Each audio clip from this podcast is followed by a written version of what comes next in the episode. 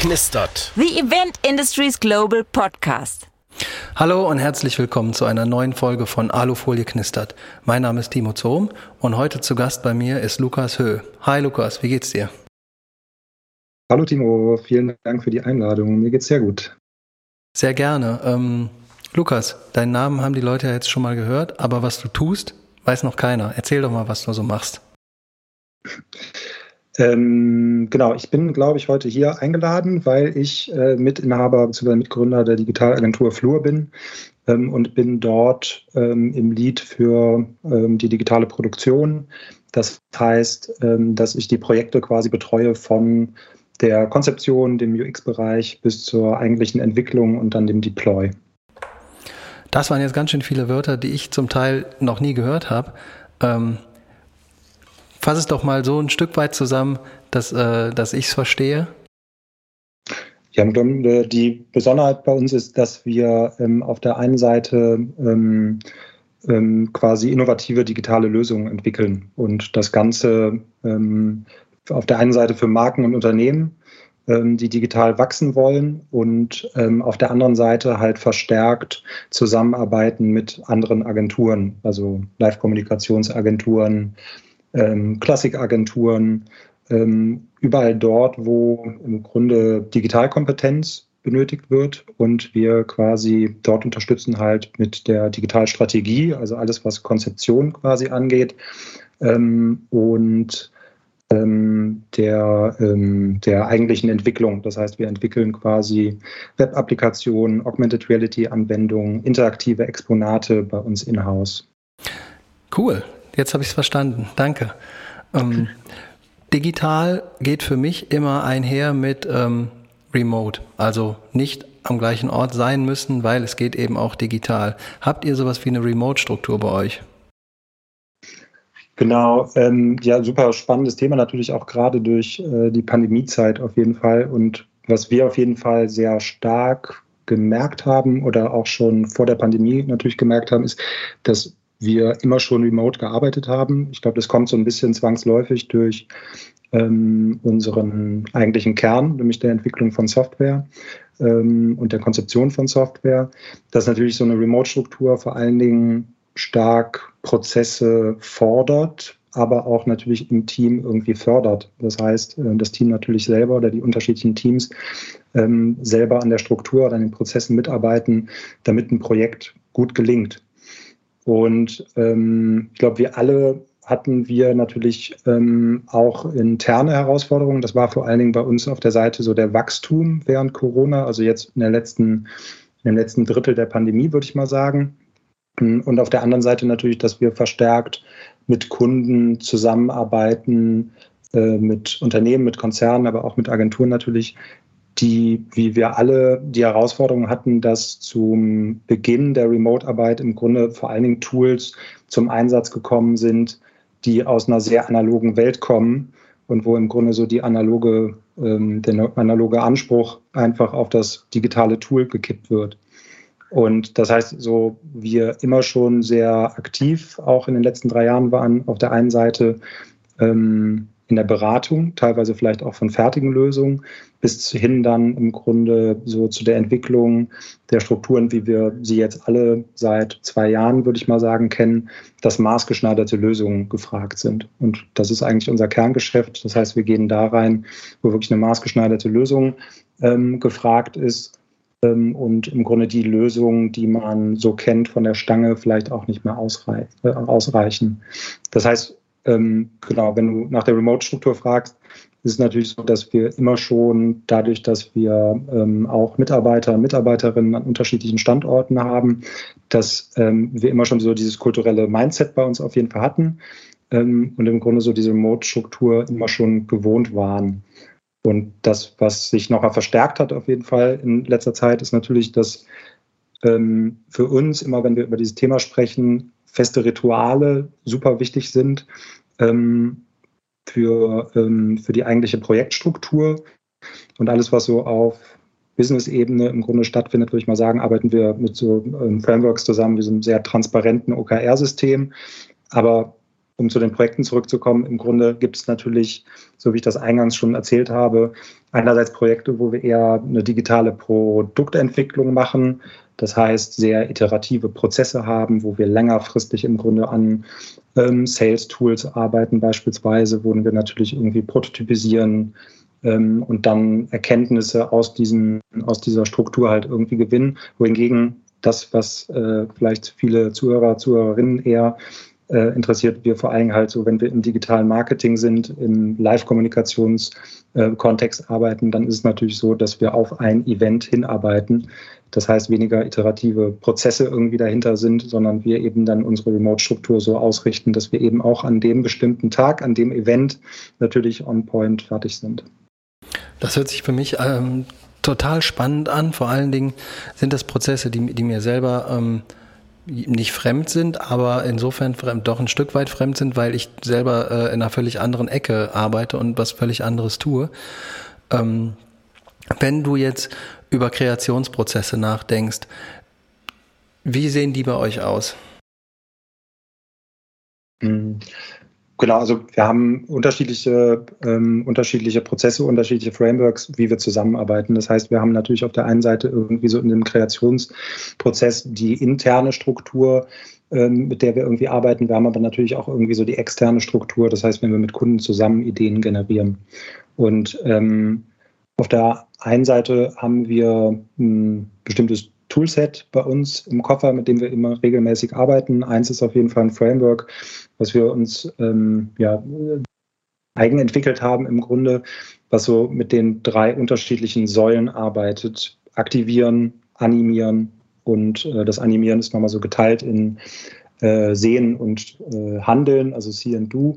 Und als letztes dem Konvertieren. Und das Ganze soll im Grunde vor allen Dingen ähm, so den Denkprozess nochmal unterstützen, dass ganz viele Agenturen, ganz viele Unternehmen halt sich um ähm, das Thema Animieren kümmern. Also was, was mache ich eigentlich? Was sehe ich eigentlich? Zum Beispiel bei einem interaktiven Exponat auf der Messe.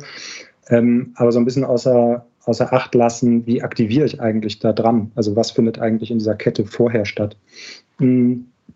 Und genauso ist es quasi mit dem Konvertieren. Dadurch, dass wir natürlich digitale Tools entwickeln, haben wir die Möglichkeit, unterschiedlichste Kanäle mit einzubinden. Also wo landen eigentlich ähm, die erbrachten äh, Informationen? Kann ich auf unterschiedliche Social-Media-Kanäle noch verlinken etc. Und all dieses soll quasi dieses Framework unterstützen, ähm, und das ist quasi ein sehr kollaboratives Workshop-Format, was wir einerseits ähm, mit unseren Kunden äh, machen, aber beispielsweise auch, ich habe äh, gesehen, äh, das Treibhaus, die Sabine Meyer war ja auch bei dir im Podcast, zum Beispiel auch im Rahmen des Treibhaus auch schon vorgestellt haben, weil ähm, wir glauben, dass das ein sehr spannendes Format ist, gerade für die Live-Kommunikation, die ja doch sehr immer auf, auf häufig eben weniger kampagnenlastig halt, sondern auf ein Event quasi hinarbeitet. Und das andere ist, ähm, dass natürlich bei ähm, den digitalen Tools, die wir selber vielleicht auch mehr nutzen als entwickeln, wir eine hohe Asynchronität quasi da drin haben. So, ne? Das heißt, für uns immer so dieser Vorteil im Vordergrund steht, dass wir sehr gleichwertig arbeiten können. So, das heißt, ähm, sehr demokratisch im Team und quasi dort das stärkste Argument nach wie vor das User-Testing ist. Das heißt, ähm, wir auf das User-Testing hinarbeiten, dadurch natürlich sehr viel lernen und vielleicht auch so ein bisschen ähm, uns nicht verstecken können hinter der großen Leitidee, sage ich jetzt mal. Äh, und das andere ist natürlich, dass wir sehr auf Augenhöhe mit den Kunden arbeiten können damit, weil ähm, vielleicht auch auf Kundenseite es teilweise zu einer Verunsicherung kommt, bestimmte Buzzwords ähm, gerade irgendwie mal wieder ähm, durchs Dorf getrieben werden und vielleicht eine Verunsicherung da ist, was bedeutet das denn eigentlich und so ein Framework eben auch dafür dient, dass wir gemeinsam halt irgendwie an einem Tool arbeiten und gemeinsam voneinander lernen, ähm, anstatt ähm, dass das Ganze eben so wasserfallartig halt stattfindet. Ähm, und das andere, was wir immer stärker halt merken, einfach so vom Team, nicht jedes Team ist gleich. Wir haben ganz unterschiedliche Charaktere man hat vielleicht Personen irgendwie im Team, die besonders gut im Flow funktionieren und mit der Gruppe mitgerissen werden und dort äh, besonders viel Input irgendwie leisten. Ähm, man hat vielleicht andere Leute im Team, die eher vielleicht irgendwie nachts nochmal über eine Idee grübeln und äh, lieber morgens nochmal ins Board gucken und dort irgendwie ihre Notizen hinterlassen. Ähm, und genau auf diese unterschiedlichen Typen kann man quasi eingehen. Und das ist ähm, natürlich einerseits bringt es sehr viel Rechte, man hat sehr viele Möglichkeiten, wir haben einen sehr demokratischen Prozess, aber das bringt natürlich genauso wie Rechte, bringt es irgendwie Pflichten mit sich. Das heißt natürlich, so ein Tool und so ein Prozess funktioniert natürlich auch nur, wenn jeder daran teilnimmt und jeder daran seinen Input halt irgendwie gibt.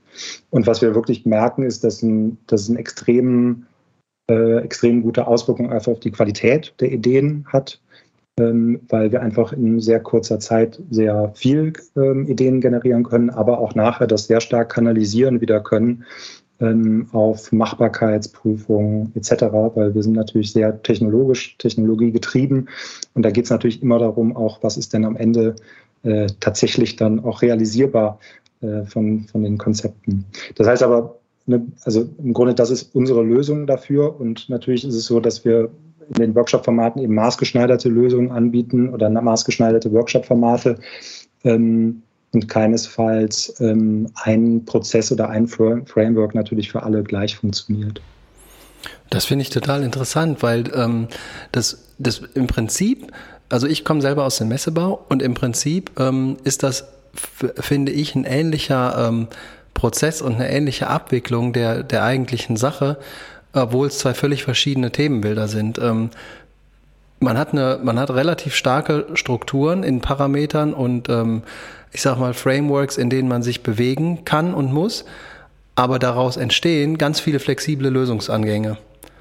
Was, äh, äh also das, das finde ich tatsächlich, äh, tatsächlich gerade ziemlich faszinierend, weil weil es wirklich eine ähnliche, ein ähnliches Schemata der Arbeit ist, obwohl es ein anderes Thema ist.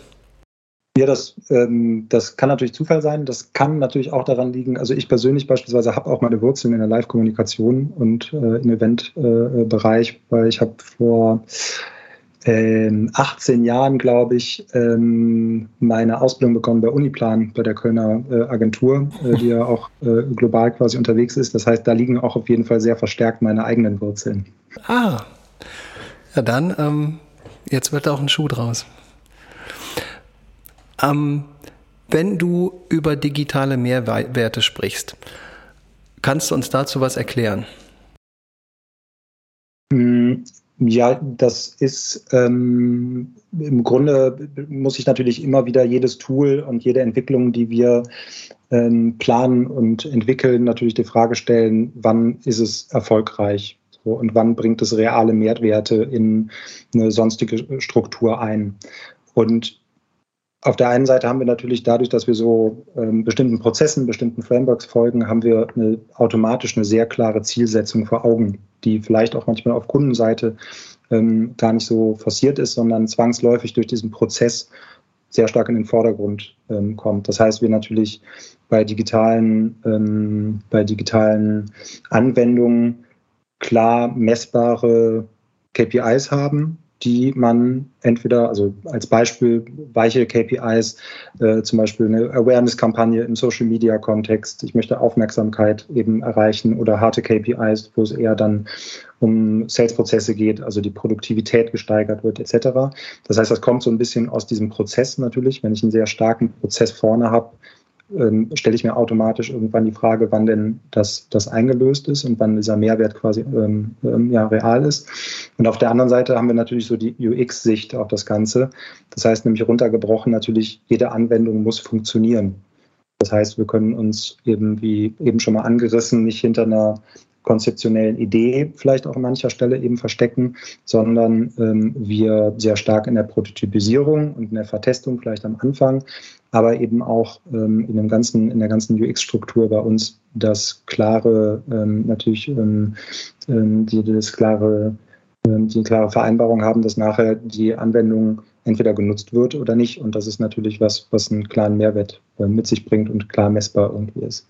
Auf der anderen Seite ist das einfach für uns ein, ähm, wir lieben das Thema einfach. Also echte Mehrwerte zu schaffen und eben rauszukommen, vielleicht auch aus immer wieder der Thematik, dass es doch eine technische Spielerei ist und eben nicht ein Gadget zu entwickeln, was irgendwie noch so angehangen ist, sondern eben ganzheitlich eingebunden. Ne? Und die eben erwähnten Kanäle miteinander zu verbinden, ist für uns auch eben ein Ansatz, eine nachhaltigere Kommunikation äh, mitzugestalten, weil ich eben nicht ähm, die Kommunikation auf einen bestimmten Tag oder eine bestimmte Woche halt irgendwie abziele und dann eben dieses Ganze irgendwie abbricht, sondern eben die Vorkommunikation und die Konvertierung hinten halt genauso mitdenken kann. Cool. Ähm, ich sage erstmal an, die, an dieser Stelle schon mal herzlichen Dank, dass du, ähm, ich sag mal, Licht in meinen digitalen Tunnel bringst. Ähm, gerne, gerne. Ich habe eine ganze Menge mehr, mehr verstanden als, äh, als das, was ich vorher wusste. Äh, ich hätte noch eine Frage, die so gar nicht so richtig zu dem Thema gehört. Ähm, hast du noch eine Geschichte für uns, mal so aus, ich sag mal, aus dem Nähkästchen, aus deiner Karriere, die man vielleicht nicht so jeden Tag erlebt? Ähm, die man nicht so jeden Tag erlebt.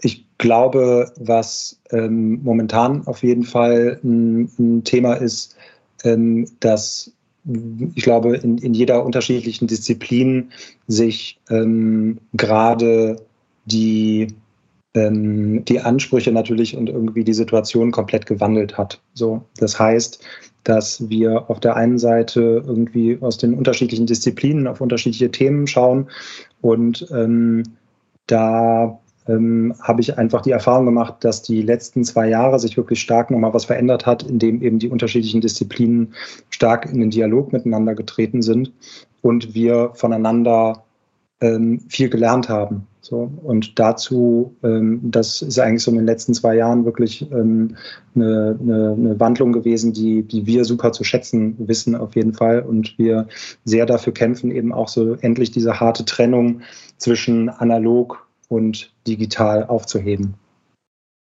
Oh, guter Punkt. Da bin ich direkt dabei.